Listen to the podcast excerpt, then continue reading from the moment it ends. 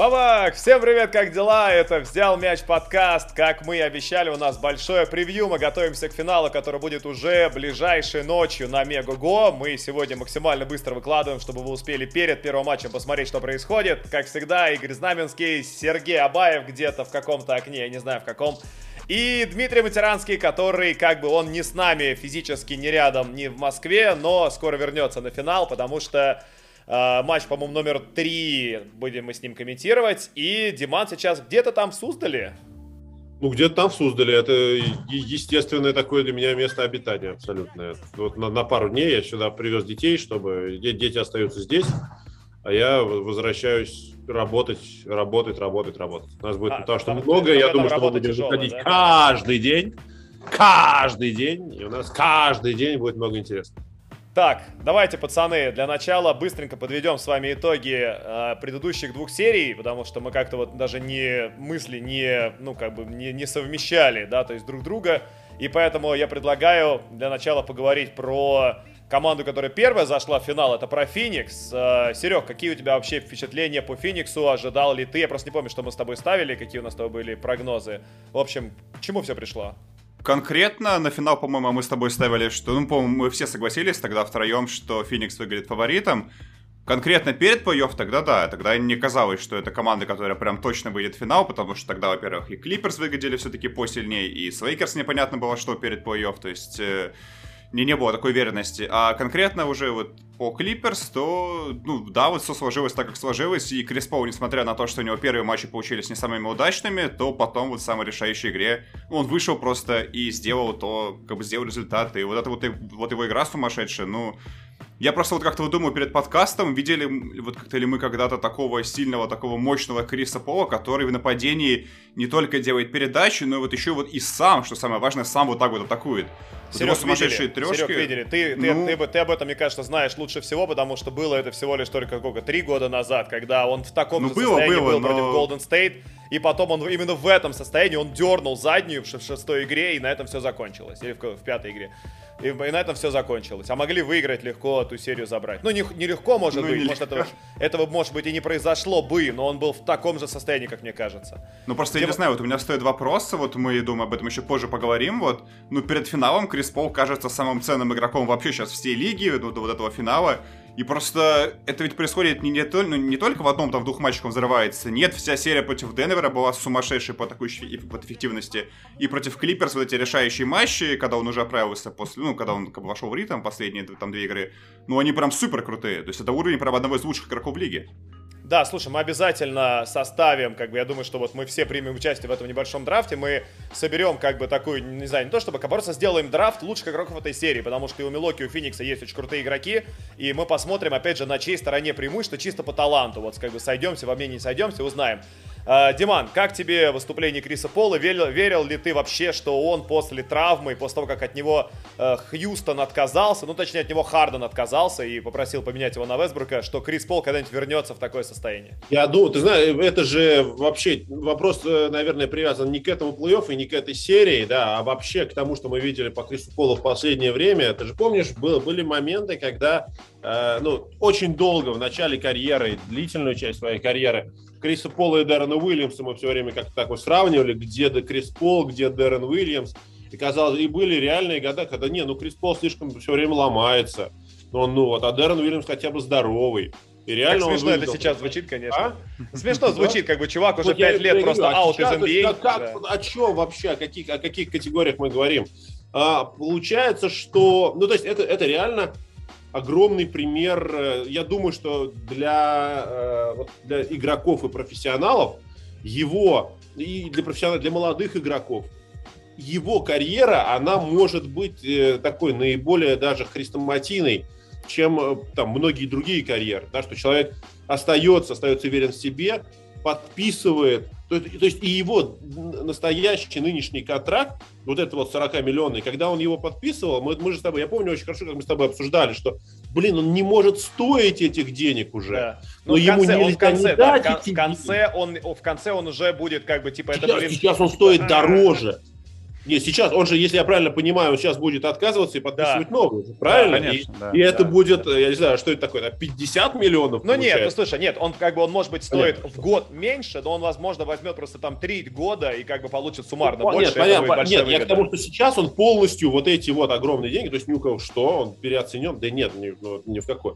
Я думаю, что это связано и с его потрясающим профессионализмом уже вот ближе к концу карьеры, когда он лучше понял свое тело. Посмотри, как он возвращается после этого плеча, да, после этого ковида он, он возвращается абсолютно не потерявшим что-то. Он Сейчас нашел, у него рука болит. Да, да он, он нашел вот этот свой личный код и, конечно, в итоге нашел свою команду. Потому что вспомни, ну, какую, да, то есть на, насколько Оклахома с ним в прошлом году выглядела, да, и, и нельзя сравнить те ресурсы, которые у него были в Оклахоме, с тем, что у него здесь. Это настолько для него там на три ступеньки вверх апгрейд, те вот эти, вот, ну, то есть это, конечно, потрясающее совпадение. А, наверное, вот из, если мы оцениваем именно вот удачность совпадений, это гораздо лучше, чем э, Кавай в Торонто, например. Я бы, знаешь, как сказал, что он нашел команду, где его слушают, потому что в Клиперс у него там были постоянные терки, то с Гриффином, то, то с Джорданом. То, что в Хьюстоне у него не было. А в Хьюстоне у него были... тоже слушали. Вы просто, ну, ну, ну там ресурсы были не совсем те, то а, есть, да, допустим, ну, да. Гюджис Александр, этот и Букер, все-таки игроки немножко разного уровня. То есть его здесь слушают, и вот как бы как играет Феникс, вот очень видна как бы четко рука Криса Пова, что вот Феникс играет так, как всегда играл Крис Пол по карьере, то есть вот медленные эти средние броски, то есть их тенденции, медленный темп, оборона, очень они дорожат каждым владением, то есть вот это все то, что мы знаем о Крисе Поле, и вот сейчас он это все как бы воплощает на всю команду в целом. И, и, и про удачу еще, это, конечно, то, как в свой первый же плей-офф смогли зайти Эйтон и Букер, но, с другой стороны, это не столько про удачу, сколько еще э, его работа в раздевалке, наверняка, потому что он явно их держит очень сильно под контролем. Да, он об этом говорил, что, точнее, молодые об этом говорили, что он нам дал понять, что плей-офф у нас не будет каждый год, что нельзя воспринимать. Уж молодые игроки, которые там на второй-третий год заходят в финал, они такие, так, ну, я в финале, значит, буду каждый год об играть, Об этом Давайт Ховард говорил на старте карьеры, когда да. он в 2009 зашел в финал, и потом сказал, что я думаю, что еще пару раз навернусь точно, а потом оказалось, что все. Вот он вернулся спустя, там сколько уже прошло, вот он вернулся да. в прошлом году только. 10 лет. И в итоге Крис Пол ему говорит, как бы, пацаны, я ни разу, да, видите, какой я классный игрок, ни разу не играл в финале до этого. Финал конференции играл один раз, и то меня задняя поверхность подвела. Так что он им сказал, и да, Андрей говорил, что да, мы прониклись его как бы вот этой вот страстью к победам и прониклись тем, что как бы, ну, это не, да, это не дано. Нельзя воспринимать это как должное. И поэтому он так серьезно, ну, как бы вся команда серьезно относится. А, Диман, как бы, наверное, тебе больше вопрос, потому что ты более такой, ну, возра... ну, короче, в общем... Ну, да, я, я старый, да. Почему? Давай. Потому что я старый, да, конечно, вот. давай. Просто, знаешь, смотри, параллельно в НФЛ 43 года Тому Брейди, чувак выиграл недавно свой седьмой Супербол, он выглядит потрясающе. У нас сейчас Леброну 30, Леброну там почти 20 лет играет и в фантастической форме находится, и все еще один из лучших баскетболистов. Крис Пол в 36 лет показывает вот этот невероятный уровень. Как бы, ну, ты все-таки тоже много занимаешься там всякими продвинутыми э, программами по, там, ну, не знаю, там просто повод э, работе над собой. Как бы, ну это же не случайно, что люди сейчас, да, под 40 лет продолжают показывать такой баскетбол. Мы, мы сейчас, вот, честно говоря, э, смотрели отборы и комментировали отборы на Олимпиаду, и там были вот такие команды типа Туниса, там с 40-летним чуваком потрясающей форме находящимся. Там была команда Бразилии, которая все-таки отвалилась. Многие считали, что бразильцы пройдут невероятный там Варежао, невероятный... Барбоза, который еще на чемпионате мира, они там куражились недавно тоже. Алекс Гарсия какой. То есть, правда, э, ну, у нас сейчас есть доступ, э, у нас гораздо больше информации, гораздо больше средств для восстановления и для всего э, того, чтобы свое тело держать в приличном состоянии. Ну, я так как я никогда не был там э, спортсменом хоть какого-то приличного уровня, то я себя сейчас чувствую ну, ну, ничуть не хуже, чем чувствовал себя там 10 лет назад, например, по, по уровню готовности, да, там, по каким-то вещам. Я просто перестал, я понял, что я, да и хрен с ним, я не забиваюсь, не буду забивать сверху, и так, так целее буду. И та, такой цель, как бы, честно, не держу перед собой. И, и совершенно э, из-за этого не переживаю. А для профессиональных спортсменов, конечно, когда есть э, это, это огромный фактор, это значительный большой фактор, когда у тебя это есть, ты не просто это купил, и оно у тебя есть, и ты это в Инстаграм выложил. А когда у тебя есть люди, которые знают, как это использовать, и ты реально все это используешь, все, все вот доступные сейчас технологии, ну, вот это и дает результат. Просто э, это, это большой шаг между тем, что ты реально делаешь, и просто имеешь, э, имеешь к этому доступ. Так, давайте тогда сейчас у нас крошечная пауза, мы перейдем, собственно, к обсуждению уже финальной серии, обсудим Милоки и что вообще произойдет э, в ближайшем финале, а также сделаем небольшой драфт лучших игроков этой серии. Вернемся после отбивки.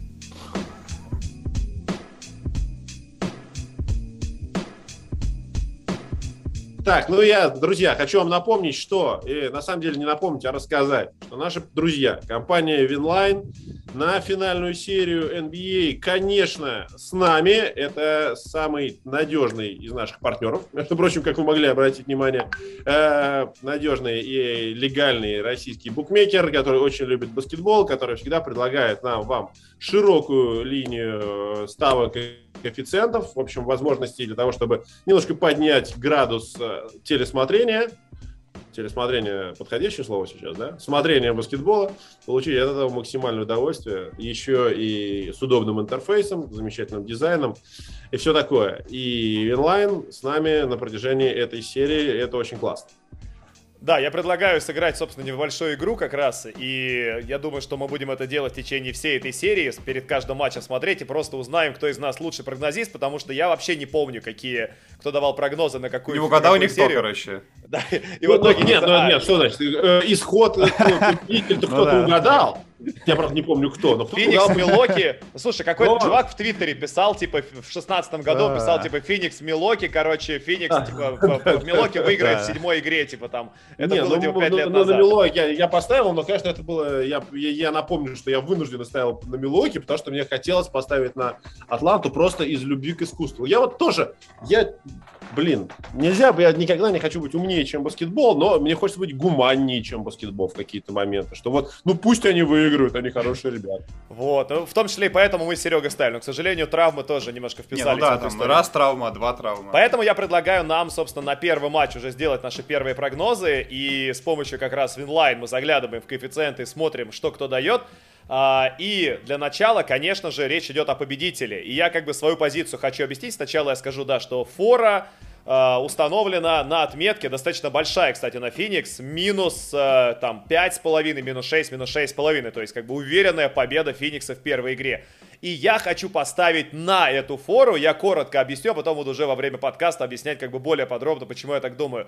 Потому что для Милоки всегда первый матч в серии это всегда проверка. Всегда Буденхолцер, он выпустит всю абсолютно скамейку. Он попробует Элайджу Брайанта, он попробует Сэма Мэрил, он даст 10 минут Танасису Ададакумба, если будет, не будет Янис играть.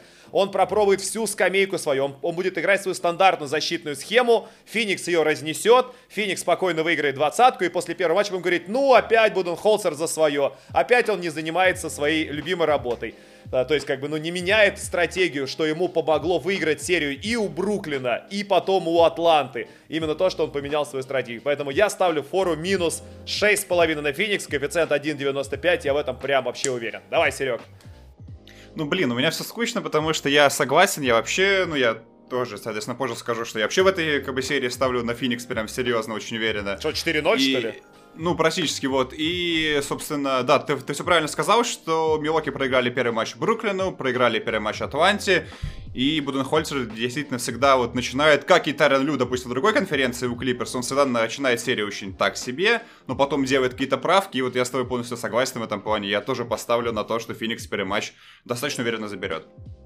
По тем же, в принципе, аргументам, потому что я с ними реально согласен. Ты тоже минус шесть с половиной хочешь поставить? Так, это что, много, что ли? Ну да, так, ну, так как, обычно победа. не знаю, ну, ну ладно, ну, окей, Диман. Да.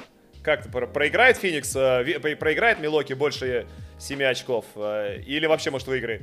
За коэффициент, кстати, 3.05. Нет, та, там, там хороший коэффициент, конечно, да. Вот я вот сейчас я наконец-то нашел фору. Э, Надо напомнить, что Феникс... Ну, нет, так... понятно, что, что все, все эти расклады очень, очень сильно привязаны, конечно. Хотя, на самом деле, я не думаю, что они так уж сильно привязаны Нет, к Янису. очень сильно. Не-не, очень. Я, как человек, который давно уже в этом деле, я тебе скажу, очень сильно привязан к Янису. Если завтра, если через час будет информация, Янис играет, коэффициент вместо 3.05 будет 2,2. Так Насколько что мы понимаем, он не сыграет точно и, скорее всего... Почему точно? Doubtful. Нет, Doubtful это проблематично. Это типа. Ну, да. это официальная формулировка, она всегда вот такая, на ну, то есть. А она... я смотрел, а я сегодня смотрел в спортцентре так. видео с тренировок, и там как бы он бегает со своими парнями, как бы, то есть он, блин, он на площадке с ними тренируется, поэтому я не знаю, по мне он очень даже questionable. Ну ладно, Диман, давай. Кто выиграет? Кто выиграет первый матч? Нет, кто выиграет, мы говорим или про фору сейчас? Нет, ну, ну, ну кто выиграет? Ты, для начала думаю, определись, кто выиграет. Для начала я думаю, нет, кто ну, выиграет. Ну, Феникс заберет первую игру.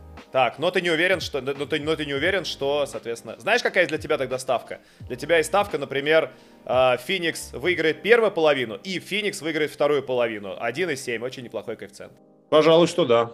Супер. Отдельно, отдельно по половинам, да, да. Вот это, это, это мне подходит. Это мне подходит. Да. Ну, собственно, как вы понимаете, это только часть того, что можно выбрать э, с помощью нашего партнера компании Winline. Поэтому по ссылке в комментариях, в закрепленных комментариях, в описании, где бы вы не смотрели, не слушали нас, вы можете это сделать, легко посмотреть и сделать действительно просмотр NBA вместе с нами более веселым. А мы погнали обсуждать дальше первый матч-финал. А,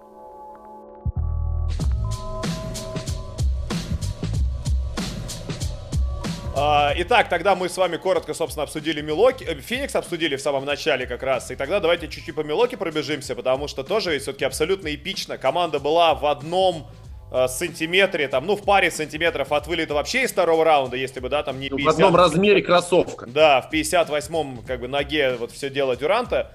Если бы, если бы этого не произошло, совершенно другой бы у нас был бы исход. А теперь у нас получается, что Милоки это команда, которая, вот мы от нее ждали три года, что она будет меняться, она будет, ну, все-таки совершать правильные ходы, она будет адаптироваться под соперника, чего бы Хотсер делал никогда. По сути, это же ведь она и сделала. То есть с Бруклином, да, с Бруклином они адаптировались и как бы хоть какую-то борьбу навязали, да, там, ну, имеется в виду как бы, то есть всем остальным, кроме Дюранта. И с Атлантой вообще они потрясающе адаптированы. Нет, они Дюрант, что значит? Дюранту они вообще, они будь здоров навязали. Они создали Дюранту массу проблем. То есть, ну, то есть они сыграли с Дюрантом так, как идеально можно сыграть с Дюрантом. Он свое забьет, но к чертям устанет и, и, и не добросит последний бросок. Они сделали лучше, и, ну, то есть, а что ты еще сделаешь и придумаешь против него? Ну да, 35,5 у него была средняя результативность, 50%, 50% с игры, конечно, сумасшедшая у него была абсолютно серия. Ну, ну, в общем, ладно, вопрос другой даже. Мне больше, на самом деле, впечатлило то, что они адаптировались именно под Атланту, то, что мы вот в превью перед той серией говорили, я говорил, что как бы Трей Янг будет разваливать со средней Брука Лопеса, и Брук Лопеса придется посадить. Ровно это, прям кадр в кадр, было в первой игре. Он там набрал 40, там сколько, 8 очков или сколько-то там. Э, Брука Лопеса посадили, и в итоге они проиграли матч. Надо отдать должное, они адаптировались. Лопес стал выходить гораздо ближе к дуге, стал встречать Трей Янга как бы уже на периметре практически, сопровождал его до самого кольца и делал это потрясающе. Очень мобилен на ногах оказался, очень достойно сыграл. Так что мне вот это больше всего впечатлило. А что у вас больше всего впечатлило, Серег?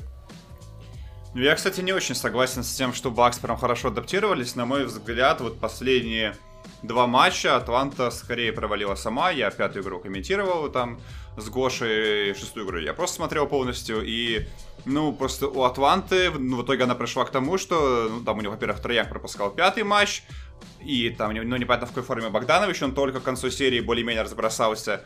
А все остальные игроки, то есть вот атакующие, они тоже не показали себя здорово. То есть я бы больше говорил о том, что Атланта на самом деле ну, вот скорее провалил, ну, не то, что прям провалилась, но сама не доиграла, чем то, что защита Бакс изменилась, потому что я вот как раз из того, что я заметил, визуально она не изменилась. То есть у нас другие, как бы, теперь, ну, вот у нас теперь другие цифры, да, там, то есть Троянг свои броски промазал в последнем матче, но, на мой взгляд, он их промазал не потому, что там Лопес за ней бегал по периметру, нет, а потому что, во-первых, Трей просто был после травмы, во-вторых, ну, просто это рабочие броски Янг, который иногда он промахивается. Тут дело не в защите, то есть они были для него комфортные. Это не было что-то, когда вот Бакс поставили перед ним какую-то задачу, и он не смог ее решить. Нет, это была абсолютно как рабочая ситуация, просто там Янг промазал после травмы, окей. И все остальные игроки, там, Хёртер и так далее, э, большие игроки сыграли не очень здорово. Коллинс потерялся, Капелло, понятно, что только из-под кольца может забить, и это игрок зависимый. То есть я вот больше, ну, по, ну как бы вот думаю о том, что все-таки Атланта скорее из-за неопытности, где-то из-за того, что это просто команда на уровень, по идее, пониже по исполнителям. Вот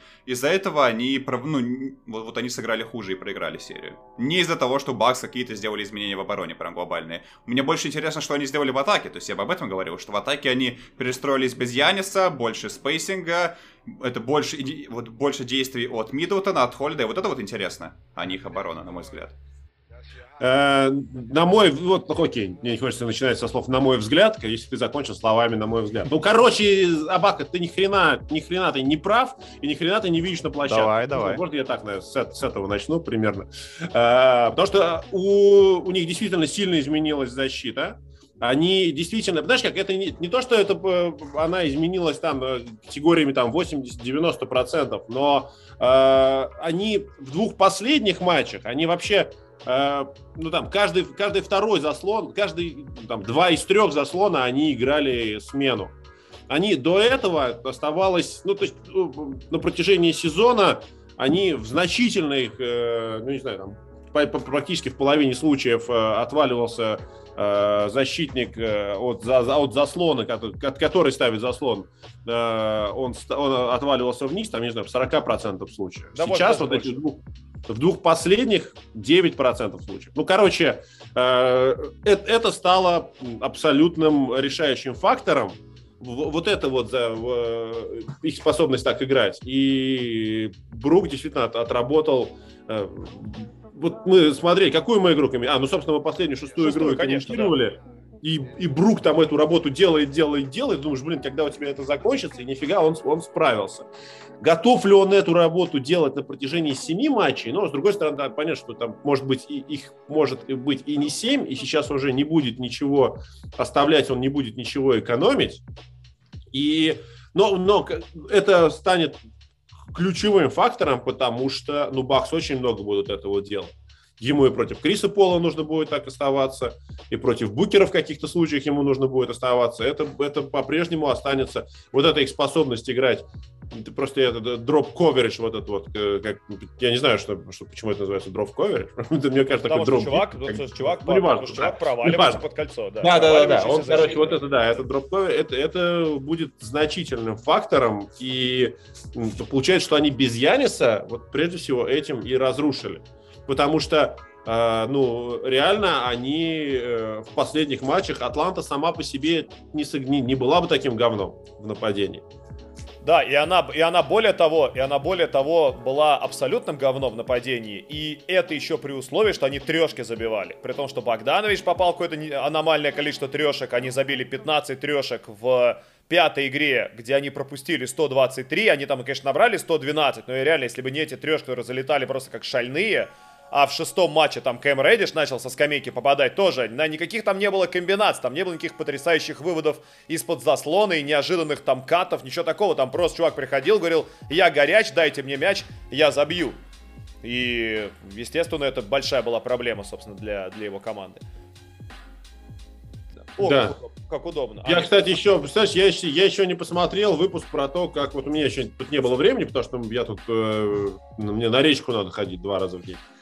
Я еще не посмотрел то, как, э, как нужно спасти Атланту, и что ты там рассказываешь, или, или не спойлери. Посмотрите вот этот последний выпуск от Игоря Знаменского, кто вместе со мной кто должен спасти Атланту. И интересно, вот это там все-таки э, Кэм Реддиш это центральная фигура этого разговора? А, нет, один, ну нет, слушай, во-первых, мне Кэм Реддиш идет как один из главных потенциальных игроков, которого можно отдать за что-нибудь, за что-нибудь серьезное, да, потому что ждать, пока он ну, будет развиваться, да, можно на него сделать ставку, как бы я, слушай, мои обмены, которые я предложил, все просто разнесли в комментариях, потому что, как бы, ну, типа, что, ну, типа, никто не считает, что, как бы, добавление Паскаля Сиакама это как-то вообще поможет Атланте, или там, не знаю, там, их только там более-менее Карл Энтони Таунс я предложил, тоже там нашел какой-то обмен с 20 тысячами пиков, и там с, с э, Редишем, с Оконгву, там с кем-то еще, всех молодых отдал за, за Таунс. И, и кто сказали, типа, ну, ну более-менее, Таунс, конечно. То есть, как бы, все ждут, что я найду обмен э, Дюранта плюс Леброна плюс Дэвиса на Богдановича. Да, да, да. И выбор во втором раунде драфта максимум. То есть, как бы, вот,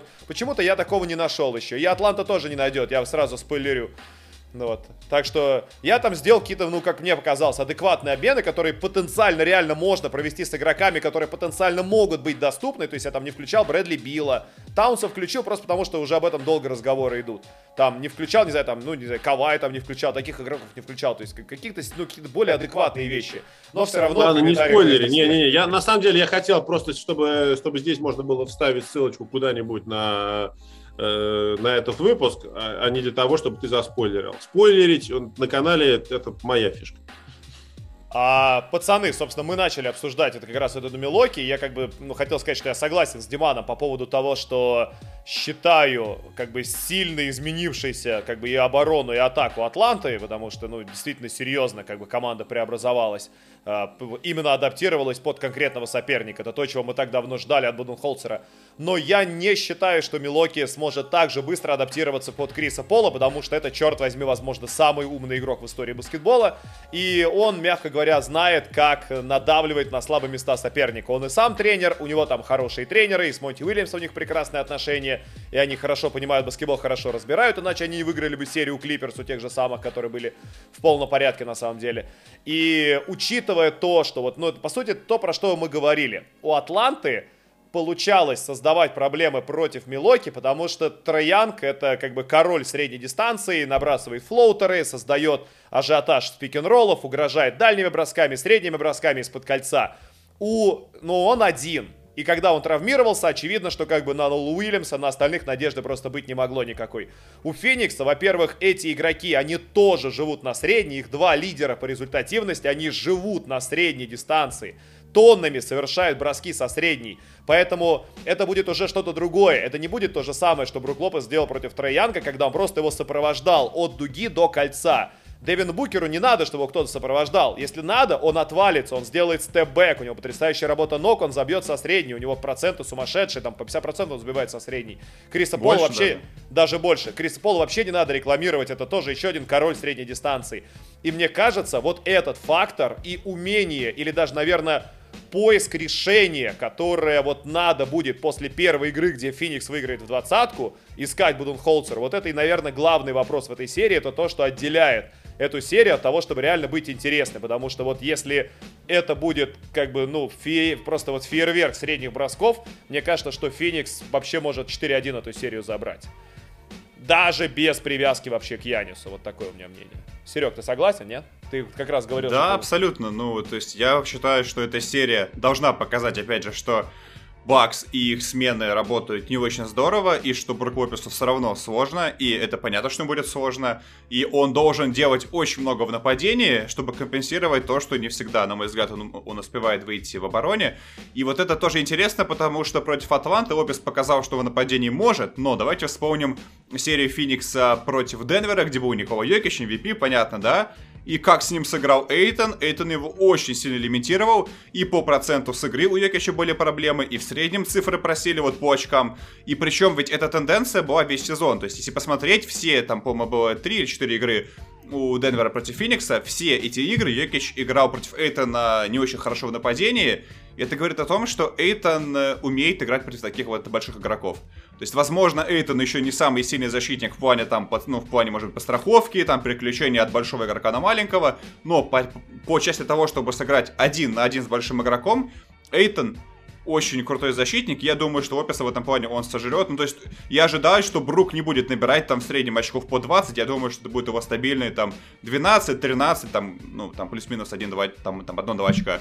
Вот, и я как раз также думаю, что у Бакс могут возникнуть огромные проблемы в нападении, потому что Феникс это ведь не только там крутая команда в атаке. Нет, это команда, которая тащит и играет здорово на двух половинах. И без Яниса, конечно, ну, вот Бакс теряют такой потенциал в нападении, вот именно свой взрывной, и я просто подозреваю, что в какой-то момент они могут скатиться на свои вот эти дальние броски, на свои средние броски, то, что было в некоторых матчах против Атланты, и выйдет на первый план то, что у команды не так много игроков, которые могут прорываться внутрь. Потому что, ну, я думаю, вы согласитесь, что Холлида и Миддлтон — это хорошие бросающие игроки, но это не самые сильные те, те кто будет под прорываться. То есть Лопеса Мне тоже, скорее всего, знаешь, перекроет. Миддлтон, и... я с тобой согласен, у него и фамилия такая, но как бы насчет Джру Холлидея я уже даже не знаю, что про него думать, потому что чувак продолжает доказывать, что он больше, чем мы себе представляли, вот кто он есть. Но не каждый день. Да, вот это очень важная мысль, да, потому что у него вся серия против Атланты, да и тоже против Бруклина, они в нападении именно по его очкам, по передачам, по проценту с игры, они максимально такие вот. Там одна игра хорошая, другая какая-то такая, он потерялся где-то. Ну слушай, задача, задача выиграть, ну задача взять 4 из 7, у тебя есть право на ошибку, ты можешь не в каждой игре быть потрясающим.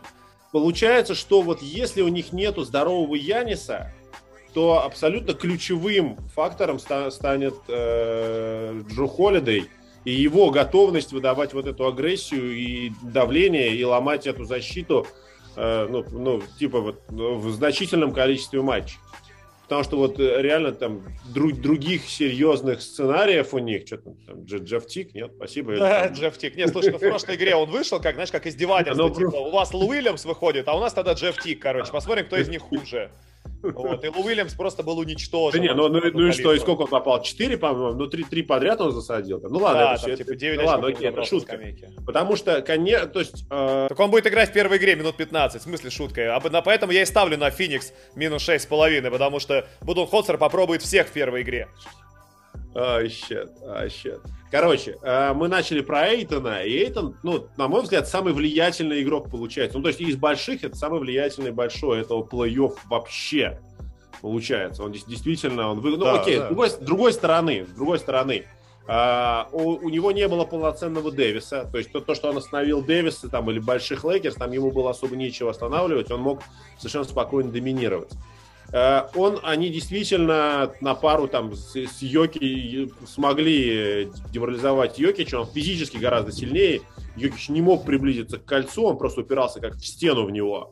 И как только выходил Шарич, то сразу Йокич начинал его там типа к кольцу давить, но Шарич тоже, э, в общем-то, в итоге достаточно вязко там смог сыграть, сыграть полезно. При этом мы понимаем, что у Дэн, ну блин, ни у кого не было, никто не обыграл пока команду в оптимальном составе. Или Атланта обыграла, получается, команду в оптимальном составе. Э, Филадельфия была в оптимальном составе. А, она была в оптимальном составе, но просто у нее был тренер не оптимальный, поэтому тут как бы, я не знаю, можно ли, можно ли назвать это оптимальным составом. Вообще, хорошо, ни одна, ни одна из команд финалистов не обыграла, то есть все равно были какие-то потери, там был, была потеря Кавая. Ну, в общем, вот при этом вот раскладе, а, может ли Блин, ну он точно, конечно, в четырех матчах э, Брук Лопес не уничтожит Эйтона так, как он уничтожал Капеллу. Ну нет. Просто посмотрите вот на последние два матча. У Милоки там абсолютно все совпало, то, что им надо. То есть и оба матча шик, шикарно сыграли и Миддлтон, и Холидей. Оба матча здорово играл вот, там то Скамейка в шестом матче сыграла супер, то вот, собственно, в пятом Брук Лопес, Бобби Портис. Они набрали на двоих 55 очков. То есть можем ли мы рассчитывать на то, что это будет повторяться вот в трех-четырех матчах этой Они серии? дома играли. Это, дам... Э, слушай, это ролевые игроки, которые здорово играют дома. Это нормально для плей-офф ты должен всегда полагаться, что тебя дома кто-нибудь зажжет из твоих игроков в дальней части скамейки. На выезде, да, пусть звезды тащат, дома пусть тащат ролевые. Просто Нормально. если мы говорим про глубину команды, то разве Феникс все равно не кажется вам более глубокой командой, где, во-первых, и старт более сбалансированный, что у них в старте просто нет ни одного слабого места, и на скамейке есть два Кэмерона, Пейн и, боже, я уже... И Джонсон. Кэмерон Джонсон, да-да-да вот, который тоже весь сезон вот очень стабильно играет, и вот этих семь человек, не считая там да, да, даже Шарича, вот эта семерка прям супер сбалансированная, где нету ни, ни, ни в обороне каких-то прям, ну, прям провальных игроков. Поэтому я думаю, что... Знаешь, знаешь, что я думаю? Я думаю, что как бы Серегу, когда он обсуждает Милоки и говорит, что у Милоки есть проблемы, мне кажется, что надо вот его слушать и делать наоборот. Потому что, вот, Диман, ты не помнишь, но мы обсуждали с ним первый раунд плей-офф, он ставил на Майами, потом он ставил на Бруклин, Я все потом он ставил раунда, на Атланту, да, да, да, сейчас он ставит на Феникс. Сейчас Милоки возьмет финал, и Серега будет 0 из 4 против Милоки. Знаете, вот как, как мне кажется, хотя вот черт, вот э, у, в этом смысле у Феникса было чуть-чуть маловато испытаний. Uh, у них потрясающе сбалансированная, реально очень хорошо организованная команда, но они вот если не считать вылета Криса Пола, а это, конечно, огромная была, был, был огромный такой фактор, и то, как они сыграли без Криса Пола, и то, как Кэмерон Пейн сыграл в старте, вышел этим разыгрывающим, как было интересно смотреть, как он адаптируется от четверти к четверти. Сначала такой, ой, не насрать, не насрать, не насрать. А потом, а, к черту, я буду, буду делать то, что считаю нужным. И, ды -ды -ды, и там и реально они э, смогли... Э, ну, то есть он, он сыграл очень полезно. Но в остальном мне кажется, они такие очень, вот план А. И когда план А не сработает, а мы понимаем, что в этом плей-офф а, черт, мне так, мне так обидно, что Игорь убежал именно вот на этом прогоне сейчас. Я давай, я просто замру. Вот да, давай, ты, Серега, ты тоже не двигайся. Ну, давай, мы не двигаем, пусть он подумает, что все зависло.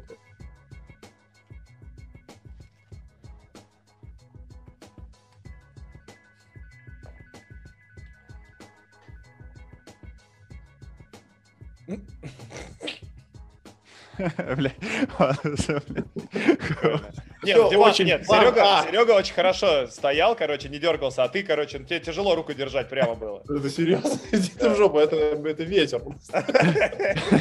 Нет, я просто знаю, что по опыту подкастов, что это, типа, нормальная практика, когда один что-то говорит уже, как бы, и, типа, Игорь понимает, что сейчас будет, типа... Да нет, я хотел, чтобы он реагировал на дерьмо. Так вот, они очень такие план А, и э, у них замечательный вот этот план А, каждый знает, что он делает. Но у нас в этом плей-офф постоянно кто-нибудь вылетает.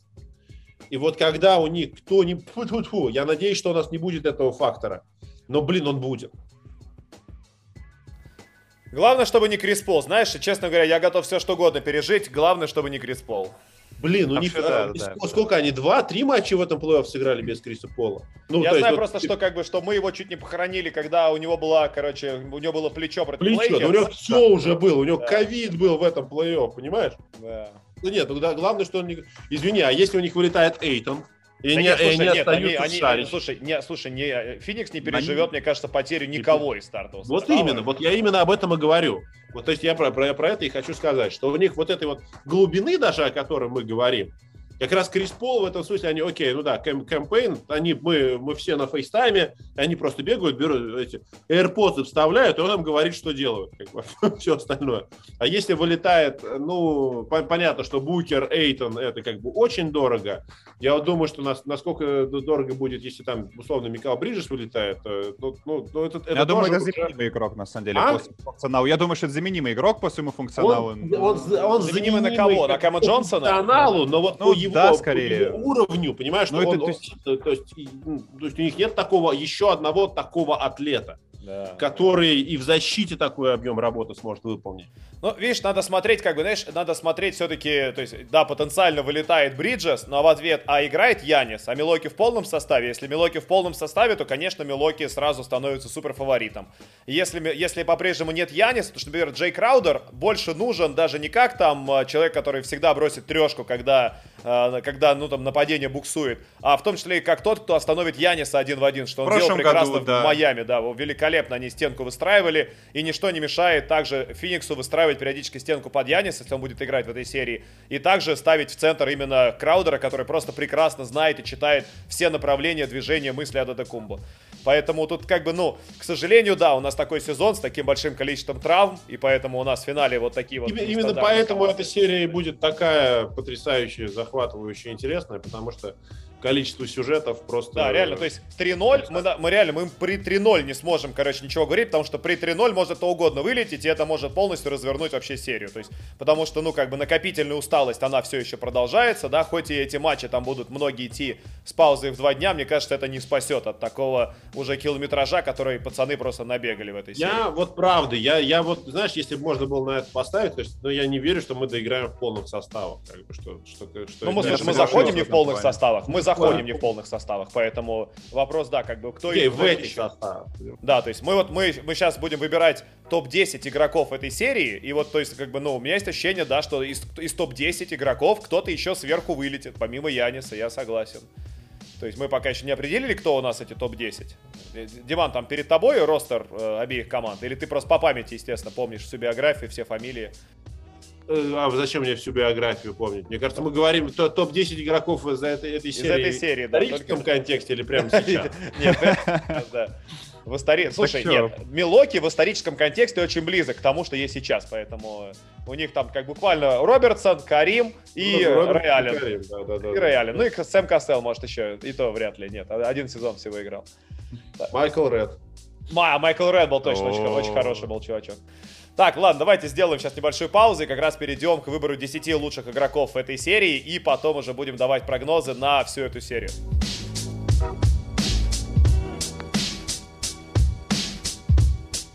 Итак, я предлагаю сделать нам это. Э, кстати, у нас получается, что нас трое. Вообще-то я думал, что мы, если мы будем вдвоем записывать, то было логично делать топ-10. Так как нас, э, соответственно, как, так как нас трое, будем тогда делать топ-9. 9 лучших игроков, чтобы у каждого было по 3 пика. Явно не, не твоего размера шапка, но почему бы нет? Это да, это Алискина. А, младший. У меня, здесь, у меня сейчас, сейчас здесь в доме а, 6 детей. детей. А? 6. 6 детей ставлю. Тотал больше 5,5. Коэффициент на Винлайне 1,6. Нет, ты знаешь меньше. А, стоп. Или больше? Гриша. Надо, надо посчитать. Да, пятеро, пятеро, пятеро. Нет, так все пятеро, правильно. У кого-то очки, у кого-то шапка на голове. Пятеро, пятеро, пятеро, пятеро. А у меня вот, у меня вот резинка детская тоже. Вот, вот. У всех свои уборы.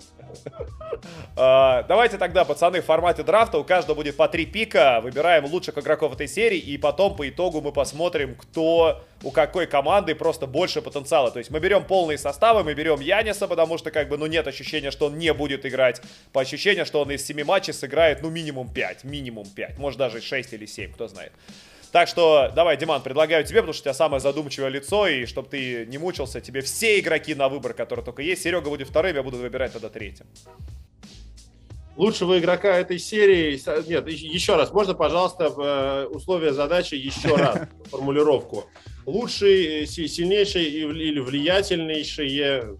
Кто у нас сильнейший игрок этой серии прямо сейчас? Ну, вот представляешь, ты вышел, короче, на улице, как в детстве это было. Собрались э, просто пацаны, вот вся вот Такой, эти две ты, ты смотришь, собрались. блин. И два капитана. Ты игра- сам не играешь, у тебя два капитана. Собери команду, да, там, которая, которая будет Нет, выигрывать. я бы, я бы вот взял, вот, вот в этом месте я бы все-таки взял Крис Пола, Оува Яниса, ну, просто потому что ты старый. Я бы взял Крис Пола, Оува Янис. Наверное, то есть мы все-таки не можем взять, э, я представить, что Янис абсолютно здоров, и невозможно себе представить, что это не повлияет, это, это его травма. Она, она, да, она повлияет на него, хотя бы потому что, то есть я думаю, что он будет бросать больше трешек, потому что он будет э, бояться, чуть-чуть, он чуть-чуть устанет, и он уже будет чуть менее уверен в своем приземлении, и поэтому вот это вот количество там трешек, э, тотал его попыток издали, то есть я думаю, что он больше двух с половиной будет.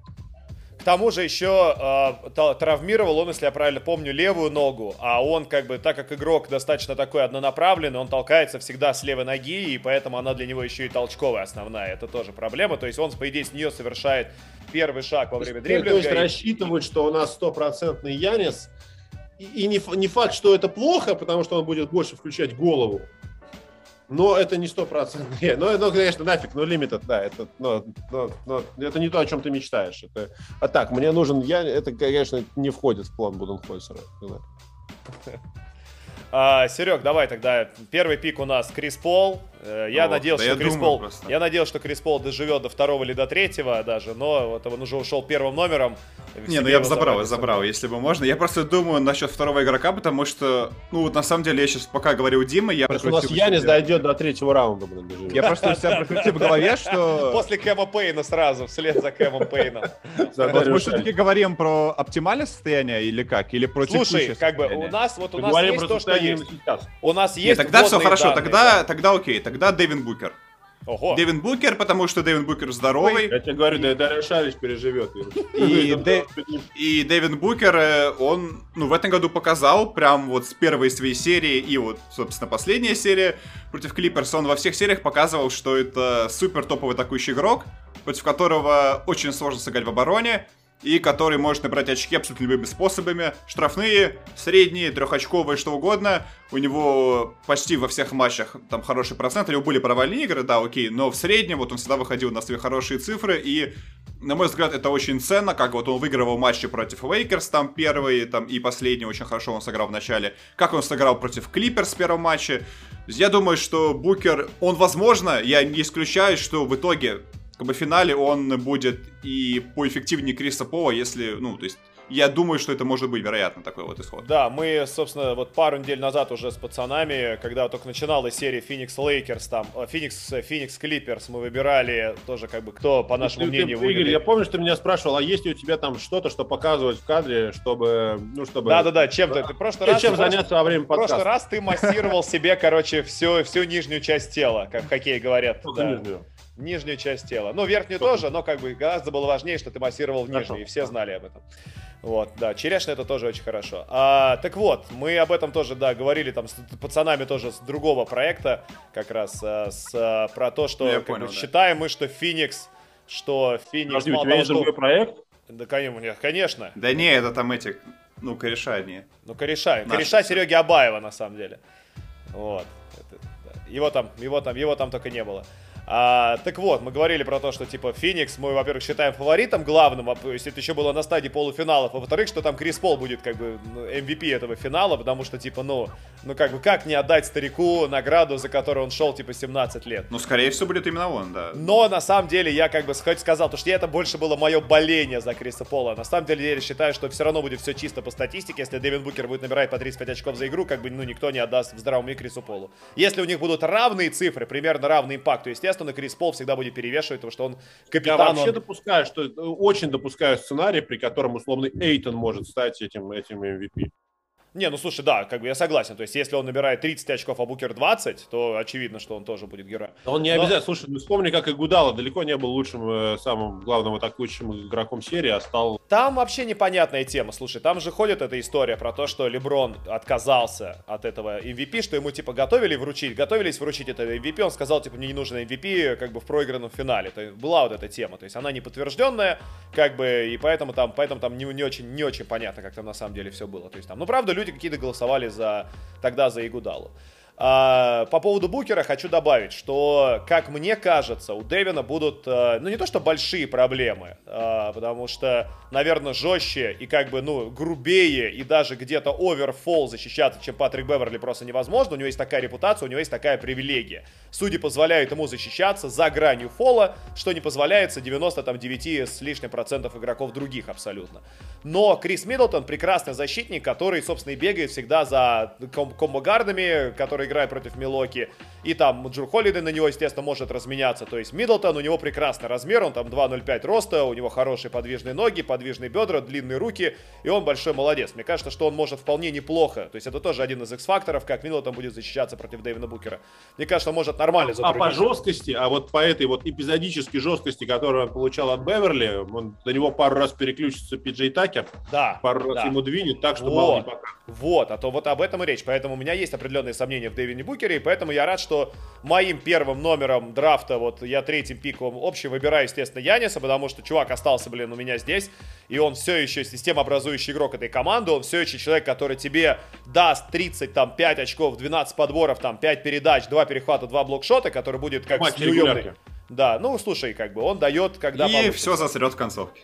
Вот видишь, в чем прикол? У меня как бы, то есть, я к Янису отношусь очень хорошо. Я говорю, что у него есть ограничения, тоже, и да. поэтому несправедливо центрового, которым он является, он просто подвижный центровой, который начинает атаку на дуге, несправедливо от него требовать, чтобы он еще и в концовке решал. Шакила О'Нила, когда Лейкерс выигрывали чемпионство, никто не заставлял в четвертой четверти брать мяч на дуге и говорить, иди выиграй нам игру. Для этого был Коби Брайан.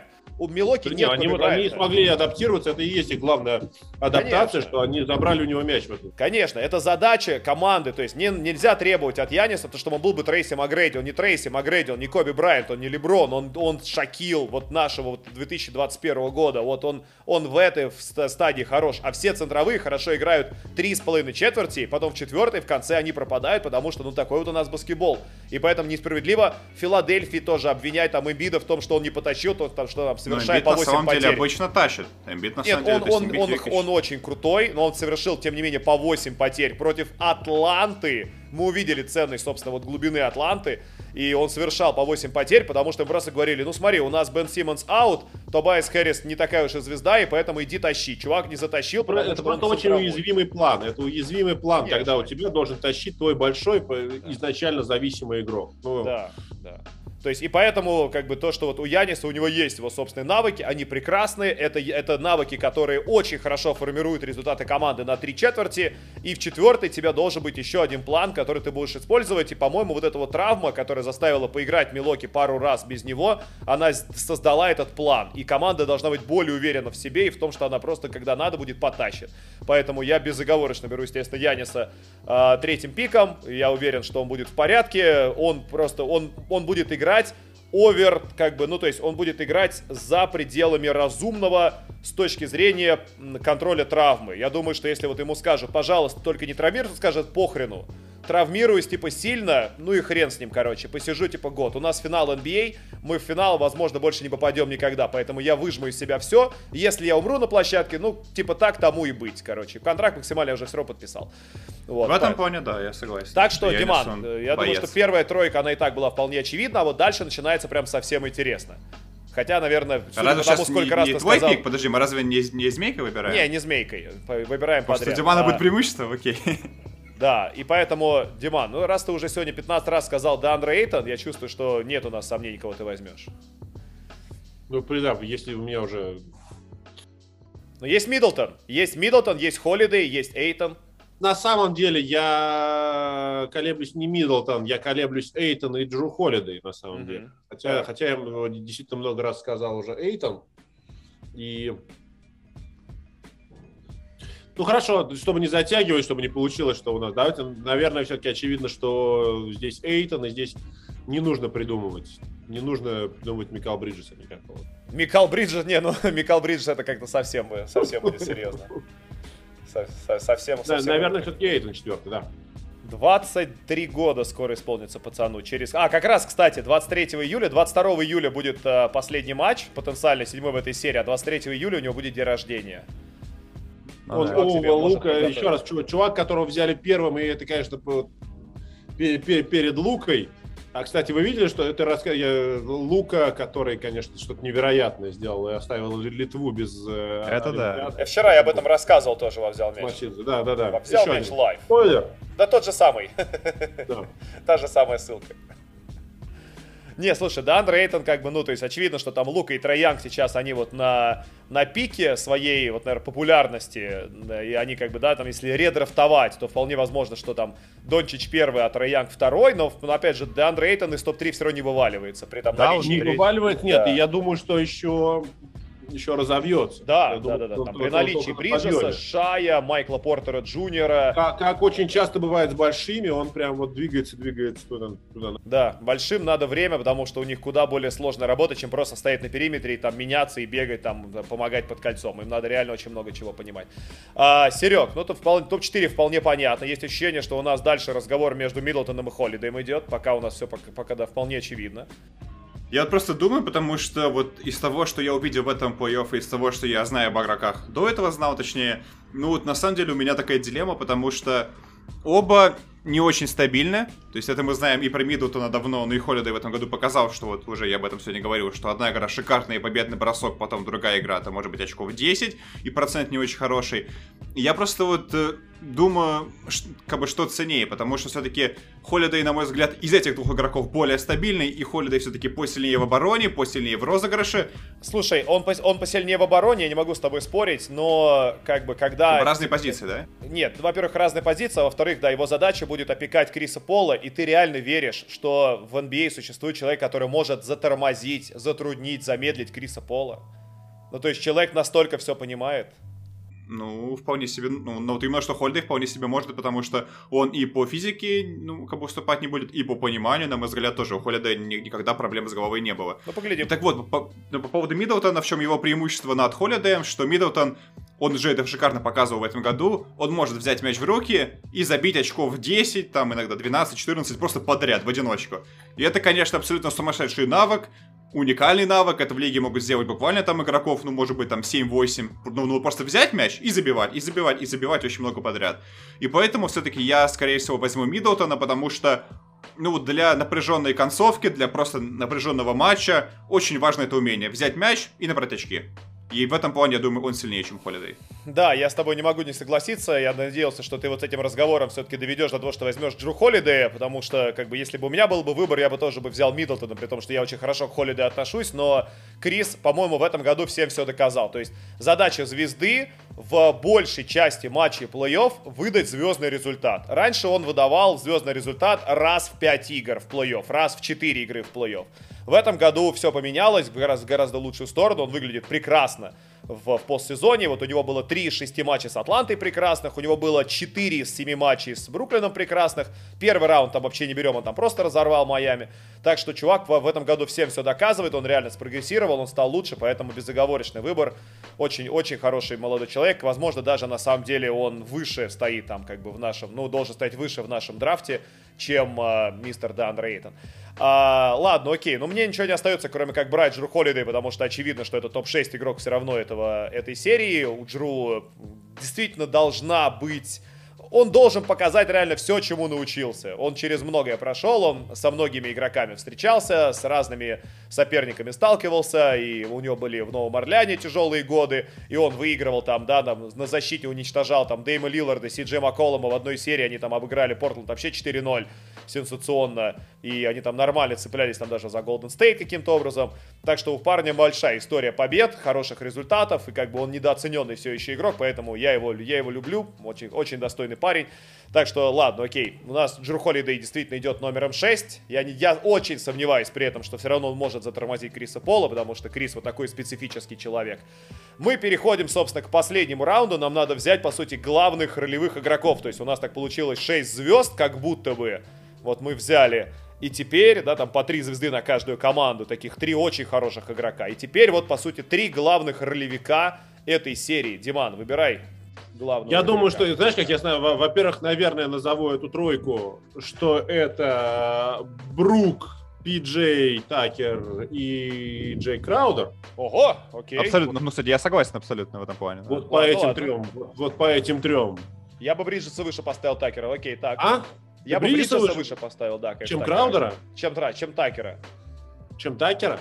Да, потому что Такер пр- прекрасен в Ого. обороне и очень хорошо формирует защиту он- он команды, не- он но участвует, в атаке да, да. 0 из 6 тебе даст, и как бы и все, это его причем с единственная углов, со твоих любимых углов, Да. он все равно тебе даст Где он должен забивать 50%.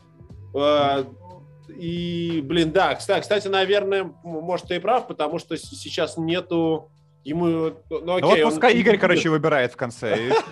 Да, да, да, да, да. Он не остановит, э, он не остановит индивидуально ни Букера, ни Криса Пола, а, а большого, который там, ну то есть, ну, ну хорошо, ладно, нет, на самом деле, Ты назвал Краудера и... да, не, я, я бы назвал, я назвал то- тогда между в моем тогда вот этом топе между Лопесом и Краудером. Я, наверное, все-таки странным образом все равно наберу, выберу Краудера, а не Брука. Ну, слушай, чувак, чувак потенциально Янис стопер, поэтому тут даже защищать особо не надо. Он прекрасный нападающий, его не надо уговаривать совершать бросок, и он потенциально может Янис остановить. Потому что если вот он свою э, вот э, вы- выдает свое на открытых бросках вот, не, не начнет проседать, как, э, как Пиджей тот же, и, и будет забивать свои открытые трешки, это такой важнейший фактор для Да, них, потому как да. у них двигается мяч, что он действительно, вот у нас есть кем завершить, и, и кто будет постоянно растягивать, и тут, туда, пожалуйста, залезай и убивай вот этими своими средними. Вот это прям будет очень, очень. Я бы, короче, я бы взял Джея Краудера. Серега? Я почему-то думал, что мне останется Краудер. Ну окей, тогда я возьму Брука. Ну, по причине того, что вот его игра без Яниса сильно меняется. Когда он играет с Янисом вместе, он площадку растягивает, играет на периметре, бросает трешки. А когда Яниса нет, на, на него играют больше в посте. И он показал последними двумя матчами, ну, как бы в особенности пятым матчем против Атланты, что он в посте все еще шикарен. И вообще-то раньше, когда он играл сам еще в Бруклине, то тогда он в нападении там набирал по 20 очков за игру, в среднем больше 20. И тогда это был, ну, не то чтобы король постов, но, в общем, очень хорошо он играл спиной к кольцу. Это был, это был вообще аб- абсолютно неу- неубиваемый такой two-point threat. То есть он на расстоянии 5 метров от кольца, как бы он ни получил спиной, туда, Мгм. он сразу был угрозой. Он был сразу угрозой. Это и, и потрясающий там средний, причем какой угодно, с, с ударом по руке, что угодно. Он крюки с 4,5 С метров. разворота, да, то есть он бросал вот эти. Да, работа ног прекрасная, конечно. И, в общем, он показал, что он все это не, не растерял. Да, он, конечно, там стал чуть старше, чуть медленнее, возможно, не так много он теперь это практикует, но все еще он показал, что может, поэтому я думаю, что вот если мы говорим, вот если мы его сравниваем с другими игроками оставшимися, там, с Пиджеем, с э, там, Бриджесом, все они показывают, что они столько в нападении дать не могут. И, кстати, тот же Бриджес, у него на самом-то деле, вот я все-таки поставлю, скорее всего, Такера выше него. Я просто уже там забегаю к тому, говорю, Игорь, почему? Объясню, что тот же Бриджес, он все-таки в этом плей-офф играет в атаке не очень здорово и попадается в броски тоже не очень здорово. Плюс такое ощущение, что он боится бросать, у него всегда очень э, мало бросков с игры. Даже когда он хорошо попадает, когда у него летит, он все равно бросает там за игру 5 раз, 6 раз, 8 раз. То есть у него вот за 16 матчей этого плей-офф только один матч, где он набрал больше, э, сколько, больше 15, у него только одна игра такая. Поэтому я думаю, что, то есть, ну, все-таки Брук намного сильнее в этом плане. А, я, как, естественно, я буду защищать сейчас Микола Бриджса. Я, кстати, думаю, что мы можем быстренько, опять же, и четвертый раунд тоже, потому что там несколько очень хороших ролевиков остается провернуть. А, там как бы надо же куда-то же Кэма Пейна и Кэма Джонсона засунуть. А, поэтому мне кажется, что то есть он хорошо играл в серии против а, Денвера, и как раз вот а, он, как мне кажется, Денвер чем-то, ну то есть он похож по обороне на Милоки, такой тоже чуть более, чуть более статичный, что ли, такой чуть более крупный. А вот с Клипер, с подвижной обороной и много меняющихся форвардов друг, друг на друга, там у него возникли проблемы. Поэтому мне кажется, что у, у Бриджеса будет чуть больше свободы, когда парень-то все-таки очень много двигается, и поэтому он очень хороший защитник. То есть мне, мне нравится просто то, что он делает. Его же, его же называют инспектор Go Go Gadget очень, по-моему, хорошее такое как бы прозвище для него. То есть человек, который действительно просто, он электровеник. Вот вы ему В плане вставили... Бат... великолепный просто, великолепный. Да, ему игрок. вставили батарейки, он бегает, он скачет, он прыгает, он просто, он просто потрясающий. Я Поэтому, думаю, что пацаны... после Яниса главный атлет этой серии остается. После Яниса это атлет номер один. Ну, еще есть Пэт Коннот, он белый, самый такой прыгучий парень, но он скорее просто прыгает, да. Давайте он, быстренько, думаю... давайте быстренько под завершение, у нас с вами осталось три минутки, пробежим четвертый круг. Я сейчас скажу Диману потенциально, кто, короче, остался, чтобы тоже мы взяли мы взяли ролевиков. Хорошо, Пиджей Такер, э, Кэмерон Пейн, Кэмерон Джонсон, Дарио Шарич, там Тори Крэг у команды Феникса. Бобби Портис. Бобби, Бобби Портис. Да, Бобби Портис, Брин Форбс, Пэт Конатон, Пиджей Такер э, и Джефф Тик, очень важно, у команды Милоки Бакс. Я возьму следующим игроком, супер важным ролевиком этой серии, Кэмерона Пейна потому что такой зажигалки, которая просто потащила пол в плей-офф этот, этот Феникс, э, который был супер важным на протяжении всей, всей этой серии, нет, и на него ответа у Милоки тоже не будет. Если будут выходить одновременно Кэмпейн и Джефф Тик, это будет большое преимущество в пользу Феникса. Давай, Серег, тогда ты следующий. Ну, по идее, Такер просто, я не знаю, вот очень важную вещь сказал, по-моему, еще Дима, что Такеру в этой серии не особо есть с кем играть. То есть, по идее, на мой взгляд, Такер сильнее всех, кто остался, но конкретно в этой серии я допускаю, что тот же Кэмерон Джонсон за счет умения набирать очки в нападении, за счет того, что у него бросок, по идее, пусть и за счет того, что у него проход все-таки, ну, какой-никакой есть, и за счет того, что он, в принципе, набирает там в среднем очков по 10 в регулярке, если не, не больше, то я думаю, что Кэмерон, э, собственно, Джонсон может быть посильнее. Ну, по идее, это должен быть Пиджи Такер, и поэтому все-таки я возьму именно его, потому что... Засранец, ну, да? ну, потому что все-таки его оборона и то, что вот это умение, знаете, как бы дико впахивать, бороться за подборы, ставить спину на подборы, чтобы подбор забрал, забрал другой игрок. Да, Но вот это важно. активность, это, очень, это, это очень важно. Очень ценно. Диман, тогда твой последний пик. У тебя остались, э, да, у тебя остались Кэм Джонсон, Дарио Шарич, Тори Крэг, э, Пэт Конатон, Бобби Портис, Брин Форбс, Джефф Тик. Это сложно.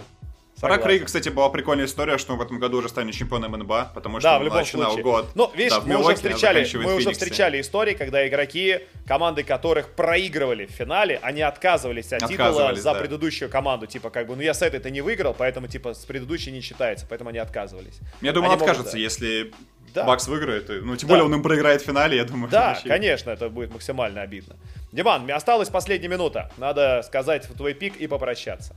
А Черт, я тогда, тогда возьму, знаете как, чтобы у нас было Black Lives Matter, поэтому я возьму Пэтра Конатона. О, окей. Нет, слушай, знаешь, просто если бы ты этого не сделал, бы получилось бы, что у игроков Феникса их больше. Их было бы там, по-моему, 7 против 5, а так у нас получается 6-6. Но 3 из 4 а, наших первых пиков все равно это игроки Феникса. Так что... Я хотел забрать, я хотел забрать э, кого-нибудь, кто не выходит в старте, честно говоря.